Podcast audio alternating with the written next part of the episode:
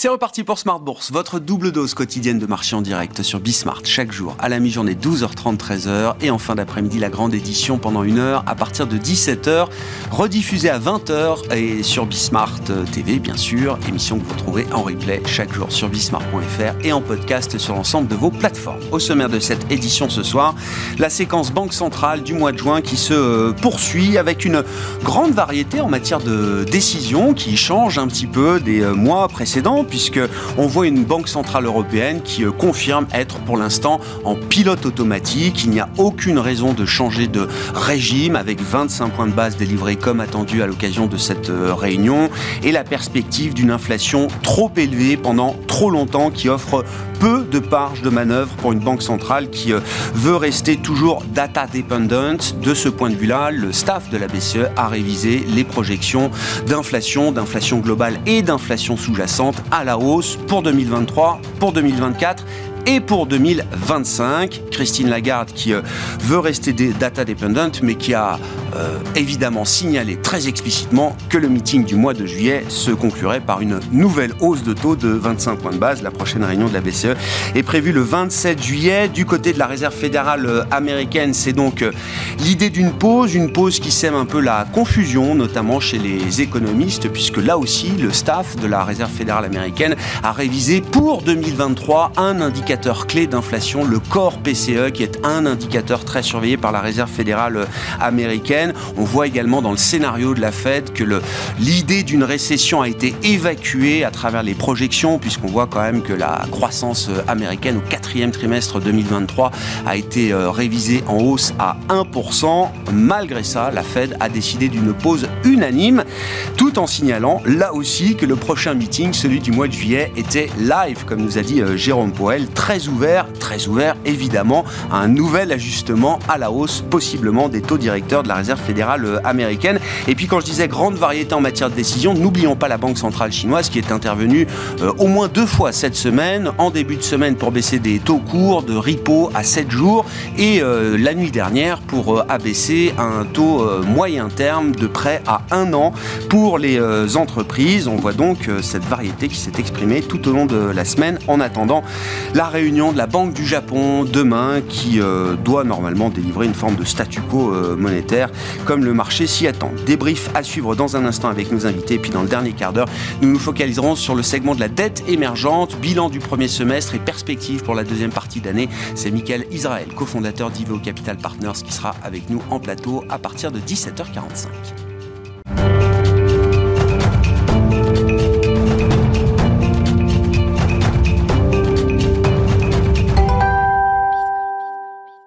D'abord, les infos clés de marché. Tendance, mon ami, chaque soir avec vous, Alix Nguyen. Après quelques jours de rebond, c'est un coup d'arrêt pour les actions euh, européennes, notamment avec une clôture en baisse attendue ce soir pour le CAC 40. Et oui, l'indice euh, digère la décision de la BCE. Elle augmente ses taux directeurs de 25 points de base et porte le taux de sa facilité de dépôt à 3,5%, un niveau qui n'avait plus été atteint depuis 2001. On retient euh, par ailleurs les propos de Christine Lagarde pour qui l'inflation devrait rester trop forte pendant trop longtemps. Euh, plus précisément, d'après euh, les prévisions de la Banque centrale, en 2023, la zone euro devrait connaître plus d'inflation et moins de croissance que prévu. Les pressions résiduelles sur l'inflation hors énergie restent fortes et impactent la demande privée.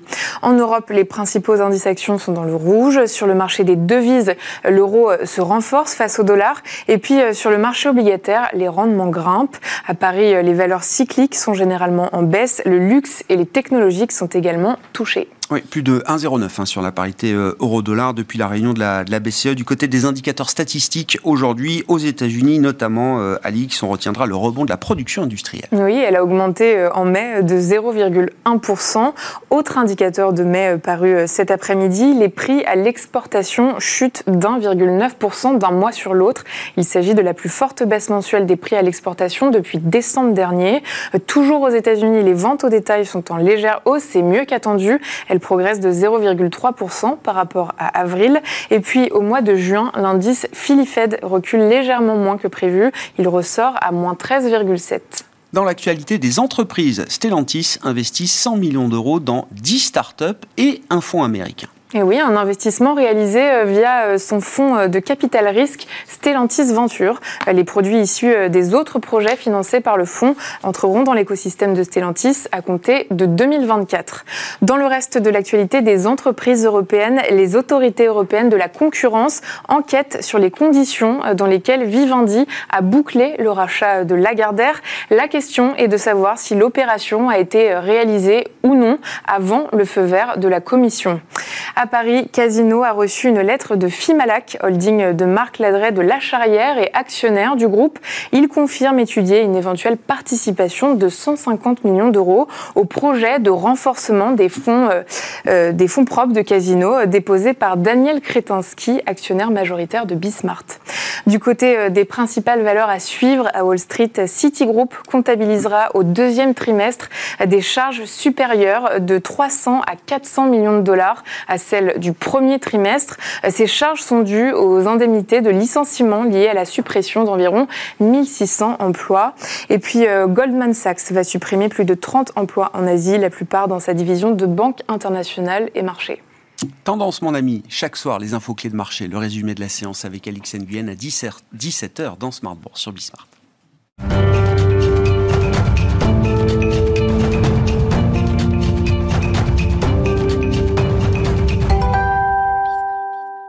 Trois invités avec nous chaque soir pour décrypter les mouvements de la planète marché. Véronique Richefleuret est avec nous ce soir, économiste indépendante et présidente de RF Research. Bonsoir Véronique.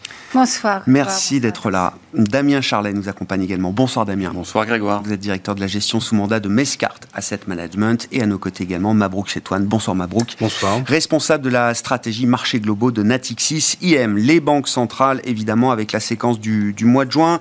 Euh, revenons peut-être quand même sur la décision de la Fed et la communication de la Fed euh, hier soir on a eu la BCE cet après-midi, on en parlera bien sûr, euh, Véronique, mais donc euh, l'idée de cette pause euh, transitoire qui sème un peu la confusion, notamment chez les économistes que j'ai pu lire ou écouter depuis, depuis hier, puisque le, staff de la, de la, Banque centrale américaine montre que le risque inflationniste est toujours à la hausse. Hein. On évacue le scénario de récession pour 2023, on révise à la hausse le corps PCE, on révise à la baisse le taux de chômage attendu en fin d'année 2023. Dans le même temps, on a deux tiers des membres du FOMC, 12 sur 18, qui sont convaincus, semble-t-il, qu'il faudra monter encore les taux de 2 fois 25 points de base au cours de cette année 2023. Euh, Et malgré cela, la Fed a décidé d'une pause à l'unanimité hier soir, tout en nous disant que le prochain meeting serait live, ouvert, et quand euh, on dit ouvert, c'est ouvert à une nouvelle hausse de taux, donc dès le mois de juillet. Alors, moi, je trouve que son attitude est pour le coup un peu plus crédible euh, et, que finalement, euh, ils arrivent à trouver un équilibre qui est très instable. Hein. Euh, on préfère clairement être à notre place qu'à la leur. Hein. donc, rien n'est certain. Par contre, comme l'a dit la Fed, elle en a fait déjà beaucoup. L'économie tient. En fait, les révisions du scénario, elles tiennent aux bonnes surprises du début d'année qui n'était pas euh, pas anticipé, c'était des surprises donc. Et entre mars et euh, juin, c'est ce qui s'est passé entre mars et juin sur le de l'emploi, de la consommation, en réalité. Donc la Fed ne change pas, euh, elle prend juste acte de choses qu'elle a qu'on n'a pas tous compris d'ailleurs. Hein, ça reste encore un peu des, énigmes. Hein. Après, elle nous dit mais j'en ai fait beaucoup et il y a quand même des signes de fragilité, hein, de fébrilité de l'économie qui sont indiscutables. Mais donc ça mérite une pause, au moins le temps euh, de mieux voir les choses. Par contre, ce qu'il faut surtout pas, c'est que les anticipations de baisse des taux se reforment. Donc, j'ai assorti cette pause d'un discours au quiche. Et euh, pour empêcher que les taux, et même idéalement faire remonter un petit peu les taux longs, parce que c'est ça qui compte sur l'économie, c'est ça, in fine, c'est par là, in fine, que sa politique monétaire va mieux se, transmettre aux agents. Donc je trouve que c'est plutôt fin. Mm.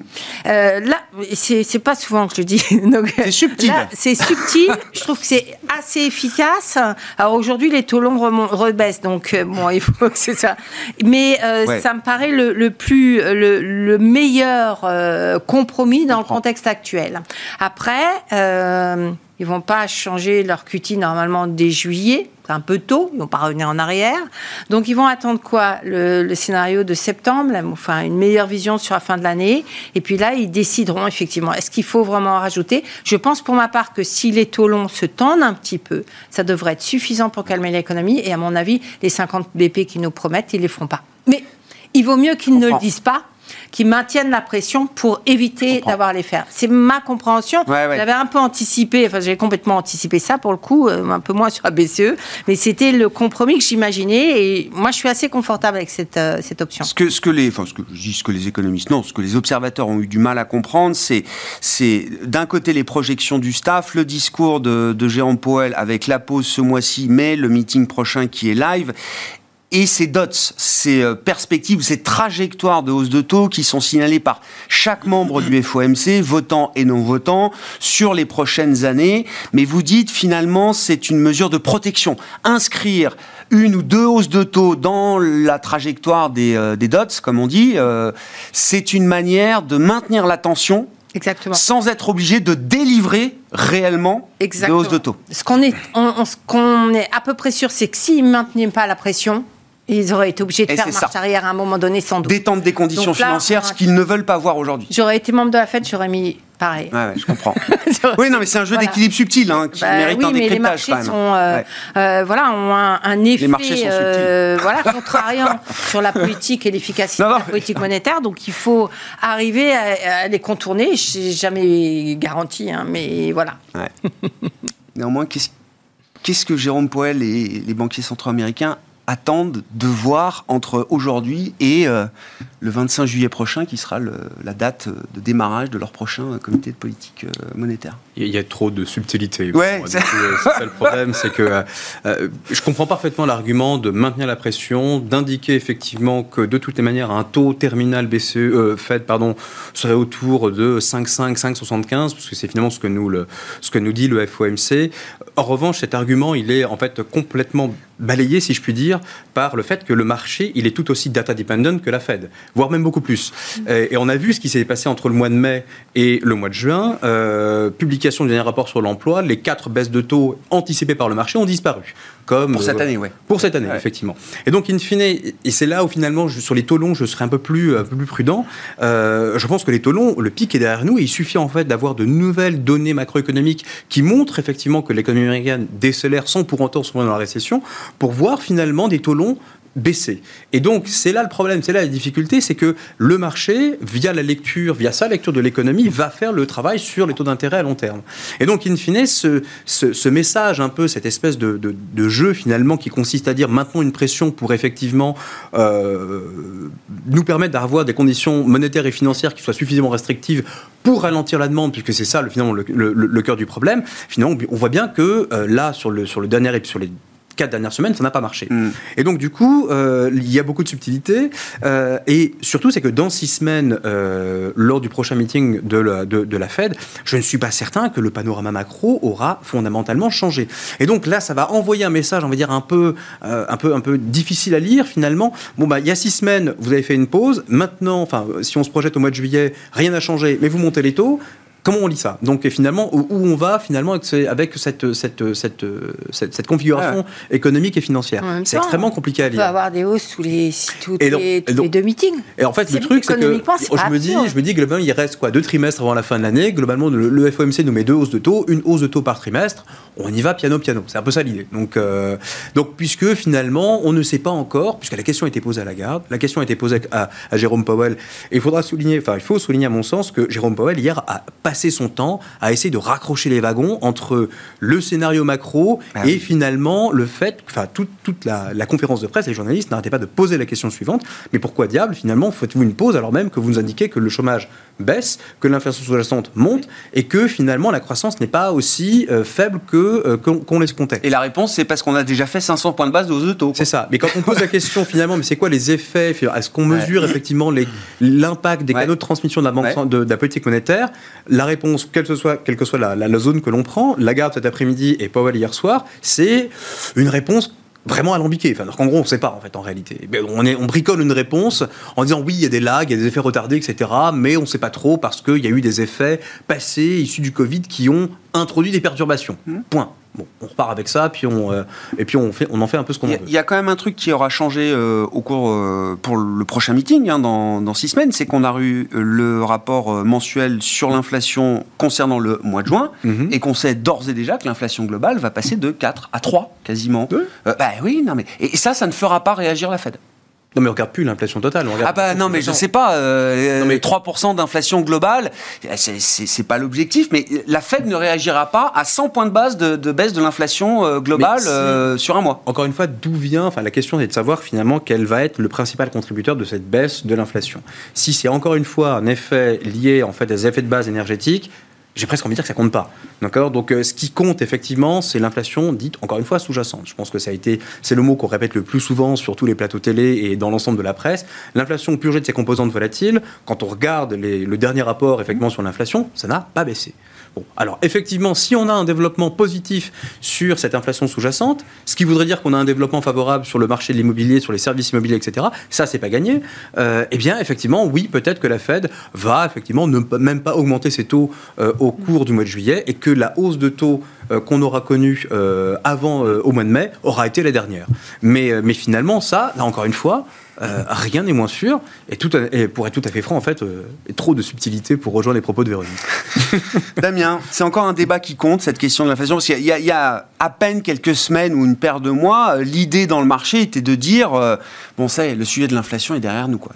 on a des indicateurs avancés, la Fed est data dépendante, elle veut regarder dans le rétroviseur, mais les gens de marché regardent devant et tous les indicateurs avancés nous disent que ça y est, le sujet de l'inflation va pouvoir être remisé derrière nous au placard visiblement, c'est pas encore tout à fait le cas. Oui, mais si on regarde la réaction des marchés par rapport aux, deux réunions de, des ah banques centrales qu'on vient d'avoir, bah finalement, on a l'impression qu'ils auraient, pu, ils auraient pu dire ce qu'ils voulaient, les banquiers centraux, le marché ne réagit plus, mm. aussi bien au niveau des taux qu'au niveau des actions. Donc, euh, euh, pour l'instant, on a un peu l'impression. Comme disait Mabrouk, c'est les données qui font réagir le marché. Parce que les taux courts américains ont quand même remonté par rapport au point bas qu'on a connu. Mais c'est sur la base des données que le marché euh, prend acte et considère effectivement euh, l'évolution euh, possible de la, politique monétaire. Moi, il y a un élément que j'ai envie de retenir des, deux, enfin, des, deux, des deux déclarations des banquiers centraux, c'est qu'il y en a d'un côté de l'Atlantique une banque centrale qui relève ses prévisions de croissance, et de l'autre, une banque centrale qui montre bien que la situation économique est compliquée et qu'elle a tendance à se dégrader, c'est-à-dire en Europe, évidemment. Mm. Donc, on, on, a quand même deux situations qui sont maintenant visiblement assez différentes entre les États-Unis et l'Europe sur l'activité. Alors, sur l'inflation, la tendance est la même. Hein, de toute façon, les moteurs de, de, baisse de l'inflation sont les mêmes. C'est essentiellement l'énergie. Euh, et pour les autres moteurs d'inflation, euh, pour l'instant, c'est pas encore euh, très criant, mais c'est vrai qu'on a quand même l'espoir que quand on voit le prix des matières premières, quelles qu'elles soient, baisser, les bases de comparaison aujourd'hui qui sont favorables sur l'énergie deviendront favorables pour l'alimentaire et pour le reste. Mm-hmm. Donc, je pense que le marché a quand même en tête le, sens général de l'inflation qui est la baisse, euh, ce qui est quand même une bonne nouvelle. c'est aussi pour ça qu'on voit beaucoup de commentaires de, vos camarades qui disent finalement, bon, on arrive au bout du mouvement. Euh, sur les taux d'intérêt. Alors, il disait la même chose, on disait la même chose il y a trois mois ou il y a quatre mois. Mais à chaque réunion de banque centrale. Plus le temps passe, plus c'est vrai. Voilà, exactement. plus on se rapproche de la fin. Mais, mais le raisonnement est toujours le même. Et c'est vrai que finalement, le scénario. Par rapport au mois précédent, il n'a pas beaucoup changé. C'est-à-dire qu'on est toujours sur une tendance baissière d'inflation, ce qui est une bonne nouvelle. Maintenant, ce qui change, effectivement, c'est que on a une économie américaine qui résiste très bien. Alors, on a l'impression que le marché action américain a choisi de privilégier l'économie au taux d'intérêt, hein, parce qu'il monte, parce qu'il est content qu'il y ait des bonnes nouvelles sur l'économie. Euh, en Europe, euh, le marché tient très bien aussi, alors que la situation économique euh, est moins bonne. Donc en Europe, on va dire que les valos sont moins chers, les commentaires des, boîtes sont encore très très bons. Hein. On a eu beaucoup de, de, conférences ces dernières semaines où les entreprises ont, ont, eu des discours qui étaient, euh, qui étaient encore très solides. Hein. Il, y a, il, y a, très peu de, dirigeants qui vous expliquent qu'ils sont inquiets et qu'il y a une baisse de l'activité. Alors c'est là où on est très... Donc les résultats du deuxième trimestre qui seront euh, publiés à partir du mois de juillet, euh, il n'y a pas de raison qu'il y ait d'accident global en tout cas Non, non, il n'y a pas de raison. Donc en fait, effectivement, il y a le sujet des taux d'intérêt. Euh, il y a le sujet de l'économie, qui est quand même euh, aussi euh, très très important. Et, dernière, dernière remarque pour faire le lien entre les deux, c'est quand même que historiquement, quand les banques centrales montent les taux d'intérêt, ça provoque une récession. Et peut-être que le marché obligataire, qui sur les taux longs a du mal à monter, il est quand même en train de nous dire que bah, historiquement, il y a des récessions quand on monte les taux d'intérêt, et que là, il n'y a pas de raison que les choses changent. Donc, il y aura une récession. Elle sera peut-être pas très, pas très violente, mais le, marché obligataire nous dit peut-être il y aura une récession. Vous dites que le marché américain euh, monte parce que l'économie va bien. Il y a quand même. Alors, une partie du marché américain monte, il y a toute une partie du marché américain Ouais. qui a beaucoup plus de mal à monter, et peut-être d'ailleurs euh, la partie du marché qui est la plus Ouais. proche de l'économie euh, réelle ou de l'économie domestique américaine, le Russell 2000 euh, Ouais. par exemple. Ce qui monte, c'est le Nasdaq, parce que dans le Nasdaq, il y a le thème de l'IA qui, euh, bah, j'allais dire, qui supplante toutes les considérations de hausse de taux, de choc monétaire, euh, qu'on mette les taux à 5, à 5,5, à 6. Le thème de l'IA, c'est pour l'instant une autoroute pour euh, un groupe d'entreprises avec des perspectives qui sont peut-être euh, modifiées euh, pour les trimestres devant nous, mais peut-être pour Mmh, plusieurs mmh, années mmh. également. C'est ça le- le- ce que nous dit le marché, euh, Damien. Oui, alors le, le thème de l'IA, c'est comme à chaque fois qu'un nouveau grand thème comme ça apparaît, ça génère des, des mouvements de foule qui, dire, qui agissent avant de réfléchir. Euh, donc euh, ça agit sur des titres à la hausse, mais ça agit aussi sur des secteurs à la baisse. Peu importe que les secteurs qui sont, qui sont attaqués en bourse, euh, on réfléchit même pas au fait que potentiellement ils pourraient bénéficier de l'IA euh, dans, dans, les, dans les prochaines années. Mais alors, sur le Russell, on a vu quand même qu'il commence à se réveiller un petit peu. Donc peut-être, si on voit les- le verre à moitié plein, euh, euh, le Russell va finir par prendre, prendre le relais du, reste du marché. Et en ce qui concerne, en, concerne l'IA, bon, le problème c'est que les mouvements comme ça, ça peut durer longtemps, on le sait. Mais c'est peut-être que le début, même. Peut-être, c'est peut-être que le mais- début. Mais, mais, mais si on essaie de prendre un peu de recul et d'être un peu raisonnable, Ouais. euh, je, je pensais tout à l'heure au, au- au sujet de la voiture autonome. Bon, euh, l'IA, c'est un peu pareil. Est-ce que demain, vous allez confier votre, votre entreprise à, à l'intelligence artificielle qui potentiellement, aujourd'hui, quand même, raconte pas mal de bêtises, euh, de la même manière que euh, la conduite autonome, ça existe depuis trois ans. Est-ce qu'aujourd'hui, vous allez confier votre conduite à, à l'ordinateur de bord de votre voiture? J'en suis pas convaincu. Hmm. Donc, euh, l'IA, oui, bien sûr, je- je- je- on n'est pas en train de dire oui. que c'est que c'est pas une grande tendance, mais concrètement dans les dans les chiffres des entreprises, Mm. à part les spécialistes du développement de solutions IA, euh, est-ce que dans les entreprises industrielles, de services, etc., on verra véritablement euh, un changement de rentabilité ou, ou de chiffre d'affaires euh, dans les trois prochaines années? J'en suis pas complètement convaincu. Ouais. Oui, sur le moyen terme, il y a, il y a, il y a pas mal de, de divergences d'opinion euh, encore. Moi, ce que je regardais très trivialement euh, hier, c'était comment se comportait le cours de bourse de Nvidia au fur et à mesure que Jérôme Poel parlait. On a, on a l'impression que les deux vivent dans deux mondes très différents. C'est-à-dire que le niveau des taux d'intérêt, des taux directeurs, des taux réels, des taux longs n'a aucun impact sur ce thème de l'IA, en tout cas euh, euh, reflété à travers les performances de Nvidia et de, de quelques Ouais. autres valeurs. Quoi. Mais de toute façon, sur le marché action, c'est ce qu'on disait tout à l'heure. Pour l'instant, le marché action ne s'intéresse pas au taux d'intérêt. Euh, et en, en- en ce qui concerne précisément Nvidia, bon, Non, mais Euh, Nvidia, parce que oui, c'est le Euh, symbole. On parle beaucoup d'NVIDIA, mais la valorisation aujourd'hui n'est pas supérieure à il y a trois mois. Hein, parce qu'entre-temps, il y a eu 70% de révision à la hausse. Donc NVIDIA, c'est vraiment un cas très très particulier.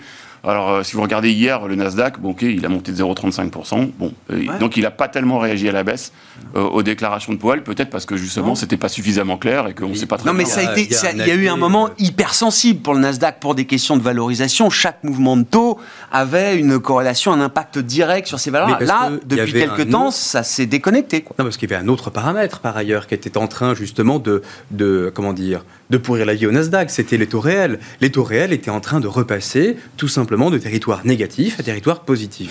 Et donc cette configuration-là, finalement, on l'observe pas aujourd'hui parce que les taux réels se stabilisent sur un niveau à peu près, on va dire, en fonction des calculs et des métriques et de la Mm. méthodologie, mettons entre 1,5 et 1,7%, c'est stable. Donc c'est pour ça qu'aujourd'hui, on est en train de vivre, le marché, du moins les valeurs technologiques, s'habitue en fait à cet univers de taux, de taux réels positifs. Mais ça, c'est un, taux un niveau de taux réel qui n'empêche pas le phénomène d'engouement, d'exubération, d'exagération, Ah ce que vous ça. voulez. Mais ça n'empêche pas cet engouement boursier là qu'on peut avoir le- pour le- des le- valeurs quand même euh, le phénomène de qui sont chèrement se- valorisées. euh, Oui, mais le phénomène de mode se déconnecte, on va dire, de fait de des Ouais. fondamentaux. Ouais, c'est le principe.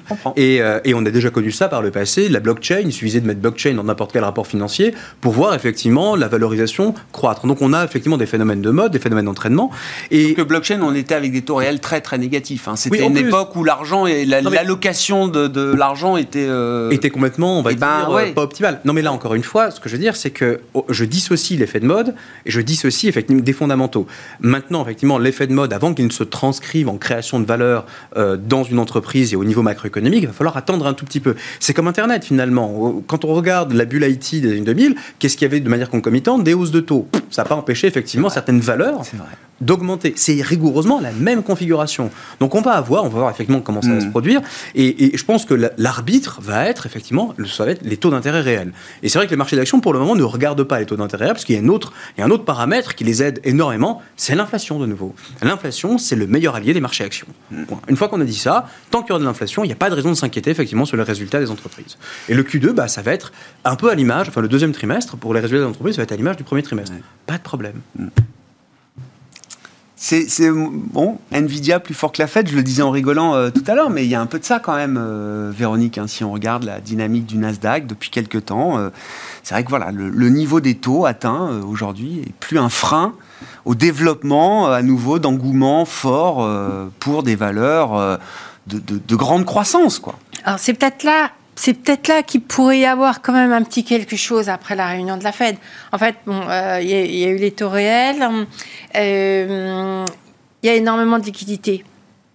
C'est pas pour rien. Enfin, on avait des taux réels beaucoup plus bas, mais on avait aussi beaucoup moins de liquidités il y a quelques années. Hein. Donc euh, là, ce phénomène de liquidité, il est, il est assez difficilement mm. palpable, mais enfin, on le sent partout. Et, je pense qu'il est très important.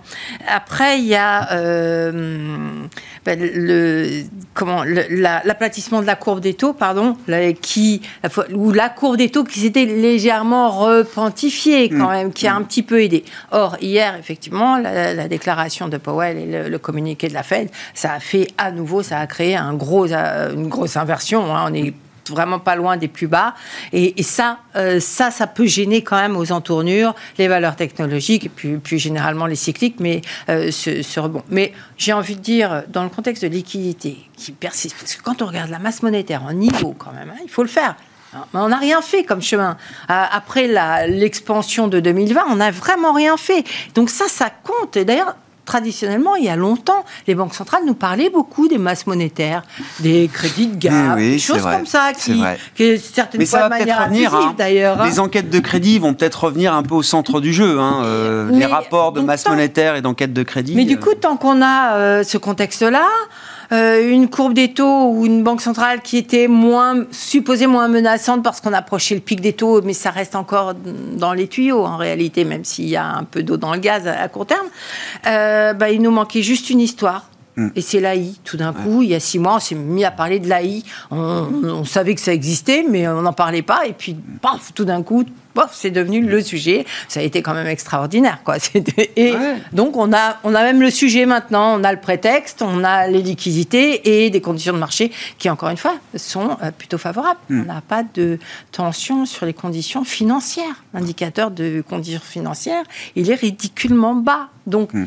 Je pense qu'il faut compléter notre lecture, pas regarder que les taux d'intérêt, mais plus large je, suis allé regarder le niveau des taux réels 10 ans américains euh, autour des années 2000.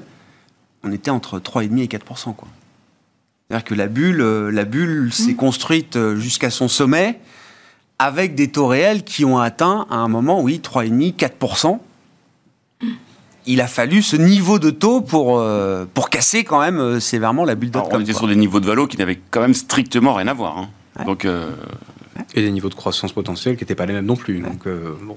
Donc ouais, aujourd'hui je suis pas, je suis pas convaincu que, que ça suffira à faire. Enfin aujourd'hui il n'y a pas vraiment de bulle sur le marché. Hein. Enfin peut-être à part sur certaines valeurs AI, mm. euh, il n'y a pas de bulle sur le marché. Mm. Donc euh, il n'y a pas de raison de parler d'explosion de bulle. Euh, chose qu'on a déjà parlé, mais les, les, les Non, mais je dis juste qu'avec 1,5% de taux réel, on est très très loin de, de effectivement des niveaux de restrictions monétaires qu'on avait à l'époque, euh, au moment où la bulle .com s'est dégonflée, quoi.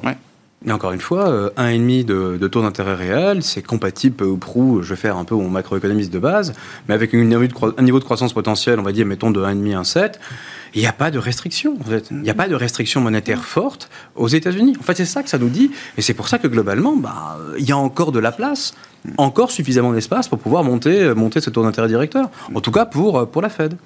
Qu'en est-il du point de vue de la Banque Centrale Européenne euh, Pour en dire un mot quand même, euh, c'était la réunion du jour. bon, on sent que la situation est suffisamment inconfortable pour qu'on reste en pilote automatique. la charge de la preuve revient à ceux qui estiment qu'il ne faudrait pas monter les taux aujourd'hui. Et ça va rester comme ça sans doute pendant plusieurs meetings, de ce que je comprends, Véronique. Alors, là, pour le coup, je suis pas du tout à l'aise avec la BCE pas du tout convaincu. J'ai plutôt l'impression qu'encore une fois, on nous a sorti la langue de bois, qu'on a traficoté le tableau des prévisions du scénario macro pour satisfaire les, euh, les faucons de, euh, du board, mais que, un, ces prévisions euh, économiques, leur révision d'un dixième, n'en parlons pas. Dans le contexte actuel, ça fait quand même sourire ou pleurer d'ailleurs, je ne sais pas. Mais surtout, une prévision de croissance à 0,9 encore cette année, avec mm. un acquis de 0,2. Alors que Madame Lagarde ne cesse de mm. nous dire, on va voir, vous allez voir, les mm. effets décalés des hausses de taux vont venir, ça va écraser la demande, ça va écraser l'inflation. Elle nous sort un scénario de croissance qui n'est compatible qu'avec une réaccélération assez fulgurante quand même, compte tenu de ce qu'on a connu ces derniers trimestres de la croissance. Donc, alors là, je me dis, euh, il y a un truc que je comprends pas. Où ils sont ces effets de retard Où, où est l'effet de sa politique monétaire? Et puis, pour l'année prochaine, 1,5. On n'arrête pas. Donc, nous, on, a plutôt une espèce de récession bizarre, là, mais qui nous plombe complètement en 2024. Et du coup, on arrive à une croissance zéro, voire légèrement négative. Mmh. Donc, vous voyez qu'on est quand même euh, sur... Mais parce qu'on prend acte d'une politique monétaire efficace sur la demande, sur l'immobilier, sur le marché de l'emploi, etc.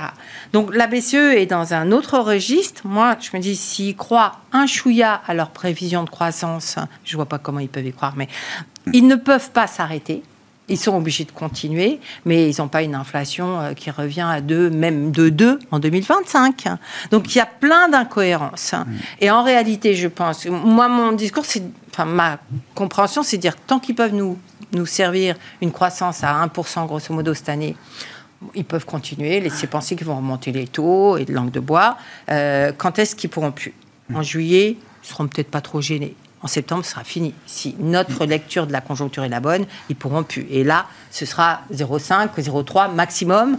Et là, ils seront obligés de changer leur fusil d'épaule. Donc, euh, et, je pense qu'in fine, ils feront jamais ce que laisse sous-entendre le discours de Madame Lagarde sont juste obligés, là, pour cette... La réalité les stoppera assez rapidement. Moi, j'en ai l'intimité. Ouais, ouais, je comprends. Hein. Donc euh, voilà, je, suis assez sidérée. Maintenant, c'est euh, voilà, c'est les, les, les, faucons de la BCE, hmm. hein, toujours, encore.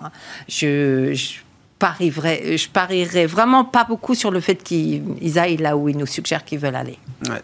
Bon, il y a quand même l'idée que dans les développements de l'inflation sous-jacente aujourd'hui en zone euro, beaucoup euh, revient à la dynamique des salaires, aux perspectives euh, qu'on peut avoir de ce point de vue-là. C'est le discours, hein.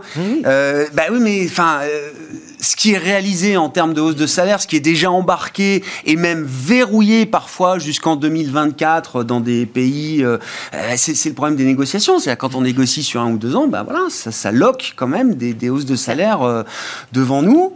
Euh, avec une inflation globale qui baisse, ça, redonne aussi quand même un peu de, de mmh. pouvoir d'achat. Il faut, faut pas négliger l'idée quand même qu'il y a peut-être un moment où la demande va, va réaccélérer, ou en tout cas que le, choc réel sera moins négatif pour les salariés qui ont un emploi et qui ont un salaire. Il euh, faut quand même replacer deux trois, deux, trois éléments de contexte sur la zone euro. C'est-à-dire qu'en gros, euh, on rappelle Q4, Q1, effectivement, croissance négative, révision quand même assez forte en Allemagne notamment, et donc récession technique. Hein. Donc, bon, très bien.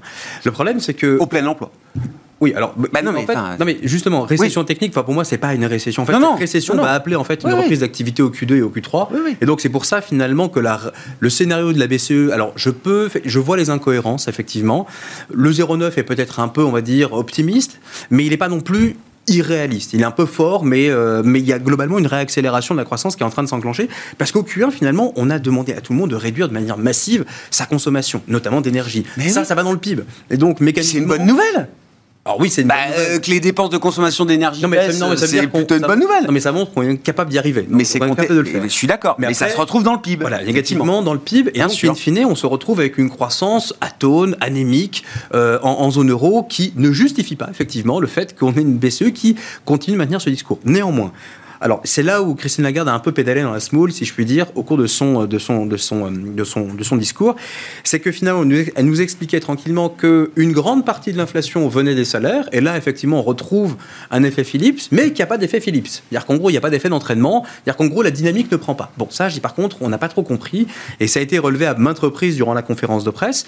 Non, ce qu'il faut comprendre, à mon sens, et ça a été parfaitement expliqué par Isabelle Schnabel sept jours avant, c'est que globalement, il y a une boucle qui est en train de, s'enclencher, euh, qui mêle non pas les salaires et l'inflation, mais un autre acteur qui, qui sont les marges des entreprises. Et donc, in fine, quand on met ces trois éléments dans la boucle, là, effectivement, il y a un risque. Et donc, la BCE doit continuer de monter ses taux d'intérêt directeurs pour euh, entre guillemets, limiter cet effet et limiter la demande. Parce que la demande, finalement, n'est pas morte encore en zone euro, elle est encore là, c'est encore un contributeur de la croissance des prix et de l'inflation. Et donc, in fine, juillet, hausse de taux, et à mon sens, on ne peut pas exclure que la BCE continuera de monter ses taux au-delà, effectivement, du mois de juillet. Donc en septembre, en octobre, effectivement, c'est tout à fait possible. Au même rythme que finalement, enfin, on n'exclut pas que la Fed monte ses taux parce qu'il reste encore deux trimestres à deux reprises. Pourquoi la BCE ne le ferait pas? Et quand on regarde d'ailleurs une métrique assez, assez parlante, qui est le marché d'échange, quand on regarde effectivement ah le pricing de l'euro, l'euro, finalement, quand on dit, bah, au-delà de juillet, finalement, on ne sait pas trop ce qui se passe pour la BCE. On est assez clair, finalement, sur la, la Fed, puisqu'on a le dot plot, et c'est le seul élément, entre guillemets, tangible qu'on a à se mettre sous la dent. Mais par contre, le marché d'échange, lui, réagit autrement, en disant, mais non, c'est la, la BCE qui va en faire davantage. Mm. Et donc, du coup, à mon sens, euh, le risque, il est plutôt de voir, enfin, le risque, euh, de voir effectivement la BCE se montrer, on va dire, un peu plus intransigeante. On connaît effectivement le caractère parfois un peu on dire, dogmatique parfois de la BCE, même si elle a montré euh, beaucoup plus de pragmatisme au cours de ces dernières années. Mais malgré tout, effectivement, le, enfin, à mon mm. sens, on a, euh, on a cette probabilité assez forte du côté de, la, du côté de l'Europe.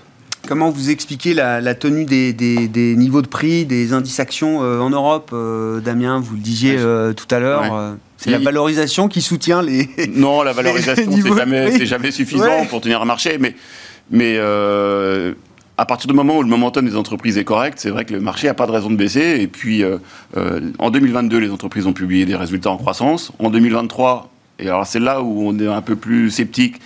Pour l'instant, en Europe, on prévoit encore de la croissance, donc c'est clairement pas un scénario de récession.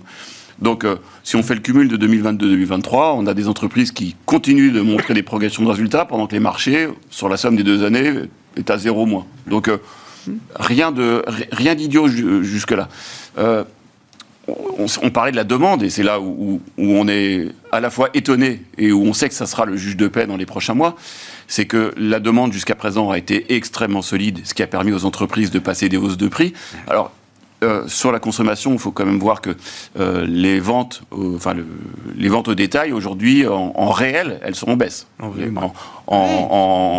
valeur, elles sont en hausse, mais en, mais en volume, elles sont un petit peu en baisse. Donc euh, le, consommateur, il tire un peu la langue. alimentaire, notamment. Alors, il y a la partie mmh. énergétique qui baisse, mais ça, on peut s'en réjouir. Puis, elle ne va pas baisser éternellement. La consommation alimentaire, effectivement, le, graphe est assez euh, parlant de ce point de vue-là. Mais la demande pour le reste des services, même réels, euh, la, restauration, euh, le tourisme, etc., ça continue, quoi. Hein. Oui, les loisirs, c'est vrai que ça continue ah. très très fort, mais, mais si vous regardez, il y a beaucoup d'entreprises qui ont publié des résultats au premier trimestre, un peu dans tous les secteurs. Ça va du Veralia, Michelin, alors évidemment les Danone et les, les, valeurs de consommation, qui ont, publié, qui ont publié des hausses de chiffre d'affaires avec des baisses de volume. Mmh. Bon, alors ça, euh, ça peut marcher un trimestre, ça peut marcher deux trimestres.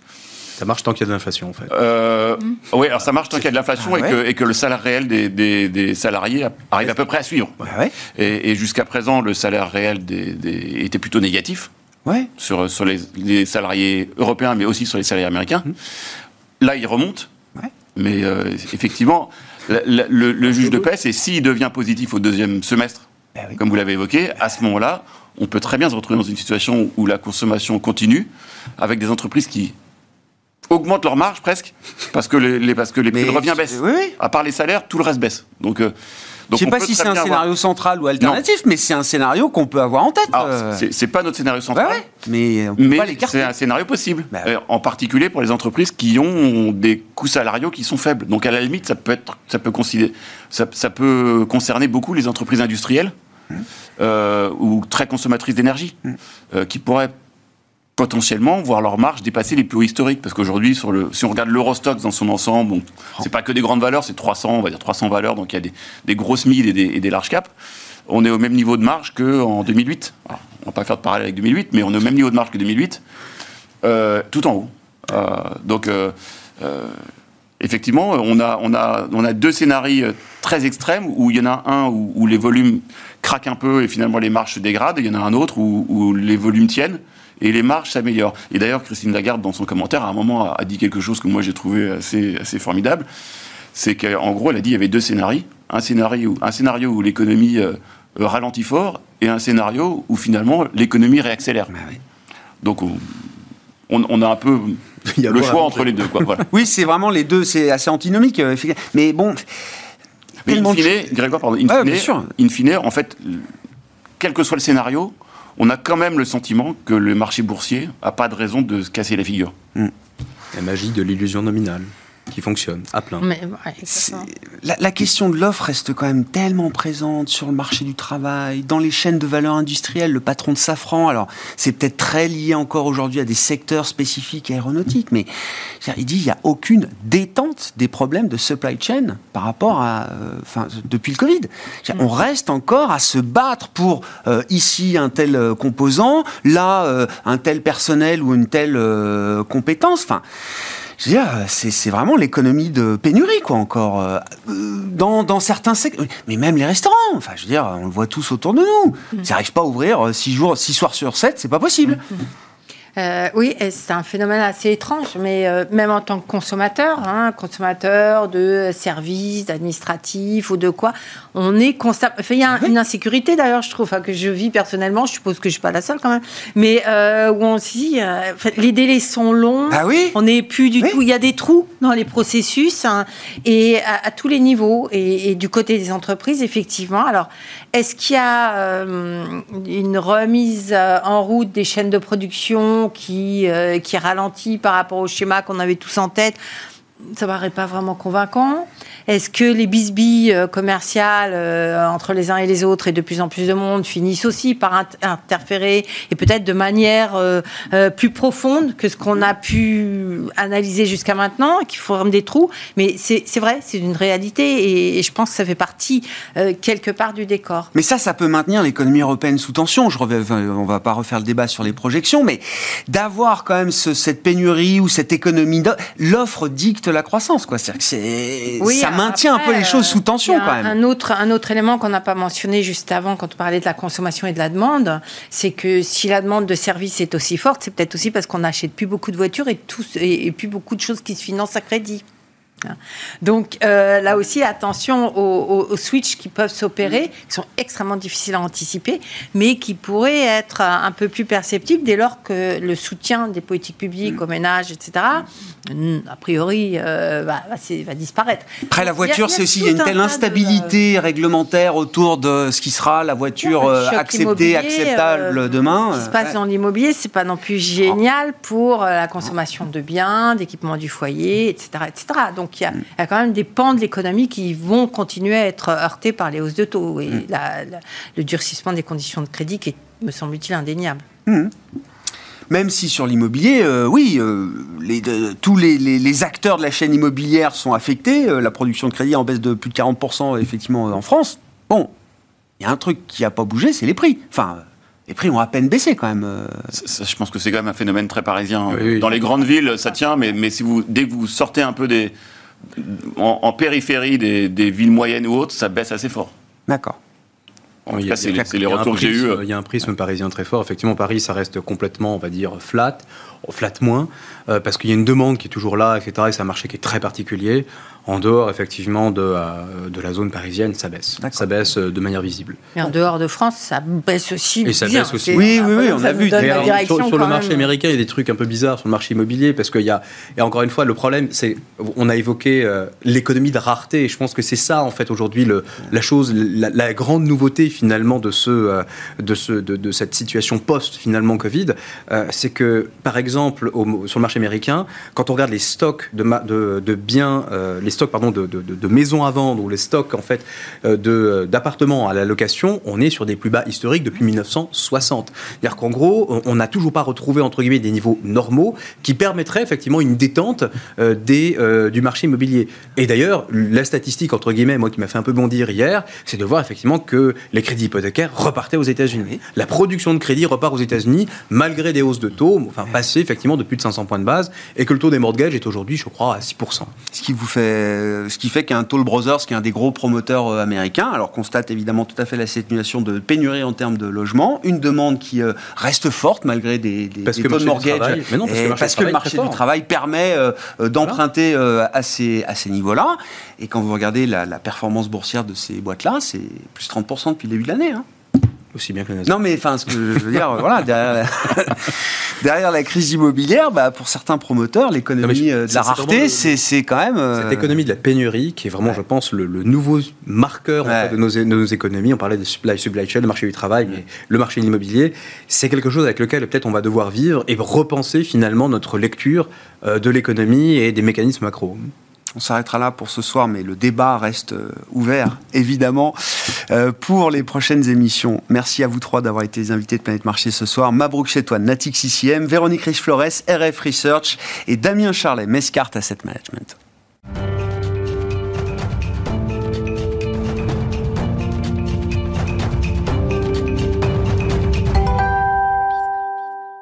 Le dernier quart d'heure de Smart Bourse, c'est le quart d'heure thématique. Le thème ce soir, c'est celui du crédit, de la dette émergente, plus euh, précisément, qui est la spécialité, une des grandes spécialités d'IVO Capital Partners et son cofondateur, Michael Israël, qui est à mes côtés en plateau. Michael, bonsoir. Bonsoir, On est quasiment à mi-parcours de l'année 2023. Oui, l'idée était de faire un, bilan peut-être de cette première partie d'année et puis d'ouvrir sur les, perspectives pour les prochains mois et les prochains euh, trimestres. Avec, euh, c'est le constat peut-être duquel on peut partir avec vous euh, Michael, ce, phénomène de divergence qu'on peut observer entre la, alors, la dynamique des marchés de crédit dans le monde développé, États-Unis, Europe, et la dynamique du crédit des entreprises appartenant à la sphère euh, émergente. Les spreads, comme on dit, les écarts de taux euh, entre le monde développé et le monde émergent n'ont pas évolué de la même manière sur cette première partie d'année. Alors oui, c'est totalement vrai. Bon, alors je crois que les émergents en général n'ont pas la cote depuis le début de l'année. Les marchés actions sont largement moins performants que les marchés actions émergents, moins performants que les marchés développés depuis le début de l'année. C'est vrai aussi dans les obligations. Euh, et on a assisté à de l'écartement de spread. Alors c'est marrant parce que depuis deux semaines, là, il y a... Ça change en train de changer fort. On, dirait, que le train est reparti très fort et donc il y a des bonnes nouvelles sur les émergents et les performances sont vraiment en train d'accélérer. Mais jusqu'au 30 mai, euh, il y avait des écarts assez spectaculaires euh, qu'on ne voit pas toujours. On avait d'un côté de la compression de spread sur les pays développés mm. et notamment sur le high yield US parce que vous savez que sur les émergents c'est un petit peu la logique euh, qu'est-ce que j'ai d'abord chez moi? Et puis quand c'est pas c'est plus assez bien chez moi ben, qu'est-ce qu'il y a un peu plus loin? Et donc normalement il faut c'est, les US drive un peu finalement ce qui va se passer sur les émergents surtout pour nous qui sommes sur les les obligations dollars. D'accord? Et on a vu de la compression de spread tout au long du, de l'année, depuis le début de l'année, et donc des performances relativement positives, puisque si vous avez de la compression de, de spread, vous avez les prix des obliques qui augmentent et les, les, coupons. Tout ça mis bout à bout, six mois de coupons, ça fait des performances assez, assez jolies à regarder pour les pays développés. Et c'est moins le cas sur les pays émergents, parce qu'on a eu des écartements de spread au point d'effacer des coupons encore plus élevés que ceux qu'on a sur les. Voilà. Donc en fait, euh, il y a, à fin mai, on avait effacé avec l'écartement des spreads, on parle quand même de plus de 100 BP d'écartement de spread à un certain moment de l'année. Euh, au point d'effacer les coupons qui avaient été encaissés parce que les entreprises euh, performent, elles payent leurs coupons. Donc il y avait vraiment une divergence euh, réelle. Qu'est-ce qui a pu motiver effectivement euh, cet écartement un peu, un peu sévère, un peu sérieux, hein, tel que vous le présentez, euh, Mickaël Alors jusqu'au 30 mai, on parlera de, ce qui se passe depuis le début du mois de juin ensuite, mais qu'est-ce qui a pu motiver effectivement cette, cette divergence? Alors bah, moi j'aime à dire, souvent j'aime bien dire ça, c'est que si vous avez, aimez les marchés imparfaits, ce qui paraît que les financiers cherchent les imperfections, les inefficiences, les inefficiences eh ben, bienvenue. Donc qu'est-ce qu'on a? On a ce qu'on vous raconte à chaque fois, c'est-à-dire que ça dépend de ce qui se passe sur les souverains. Et donc, depuis le début de l'année, ça, ça s'est allumé à pas mal d'endroits au niveau souverain mm. et il y a eu la contamination. Si je vous dis la Turquie, ben, vous en doutez, il y a eu les élections. À un moment donné, on était au 30 mai, on était à plus 170 BP de d'écartement de spread sur le souverain. Ah Mais évidemment, tout le corpo a été emporté. Vous, avez, vous avez des grands pays comme la Colombie. Pareil, plus de 130 BP. L'Afrique du Sud, quand il y a eu l'histoire des ventes d'armes à la Russie, c'est un, gros écartement de spread sur le souverain. Donc il y a eu cette contamination et assez, assez marquée depuis le début de l'année sur les codes postaux. Mm. Puis il y a aussi le problème chinois du real estate, etc.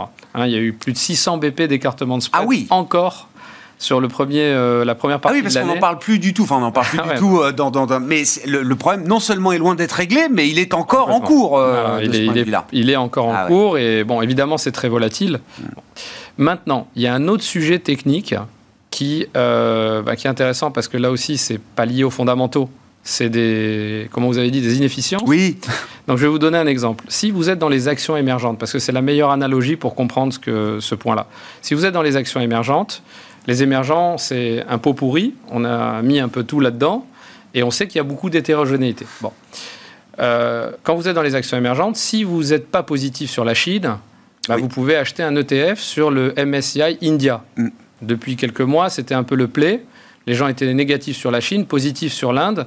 Et donc, en termes de flux, bah, ce n'est pas parce que vous êtes négatif sur les émergents que tous les pays sont affectés de la même manière en termes de flux. Très clair. Mais vous ne pouvez pas faire ça sur les obliges. Ah vous ne pouvez pas. C'est-à-dire, si vous voulez demain dire, moi, euh, ben, je suis positif sur l'Inde, je voudrais acheter un ETF sur les corpos émergents indiens, ça n'existe pas. Donc, vous ne pouvez acheter qu'un seul ETF.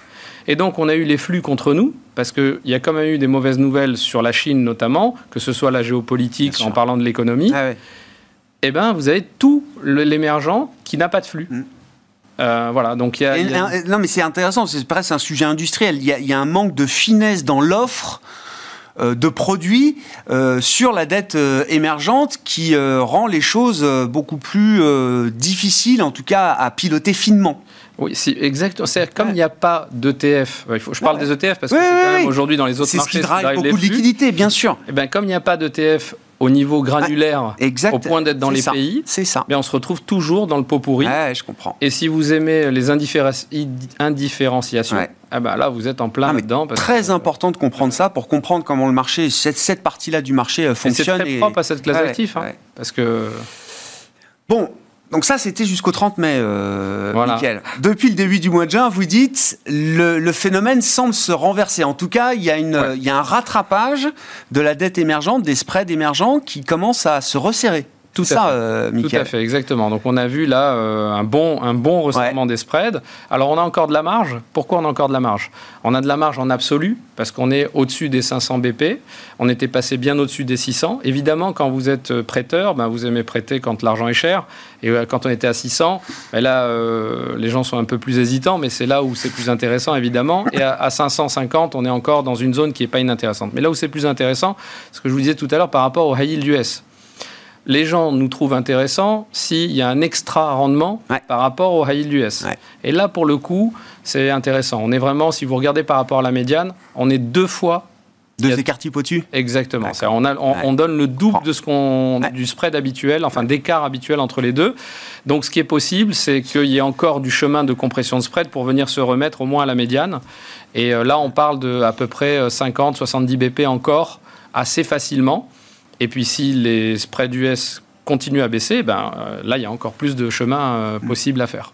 Qu'est-ce qui va euh, motiver ce, scénario que vous décrivez, Michael, ou à l'inverse? Quel est le risque que le scénario se, se déroule pas comme prévu au-delà des quelques semaines du mois de juin qui montrent effectivement qu'il y a un redémarrage assez fort d'appétit pour, pour la dette émergente? Bon, alors d'abord, c'est que, on va dire, la macro, très macro mondiale, elle se déroule un peu comme, un peu pour, idéalement pour les obligues. C'est-à-dire que finalement, on va pas avoir une très très, enfin, on n'est on n'est pas dans un scénario d'une énorme récession et, mm. le mur en face de nous.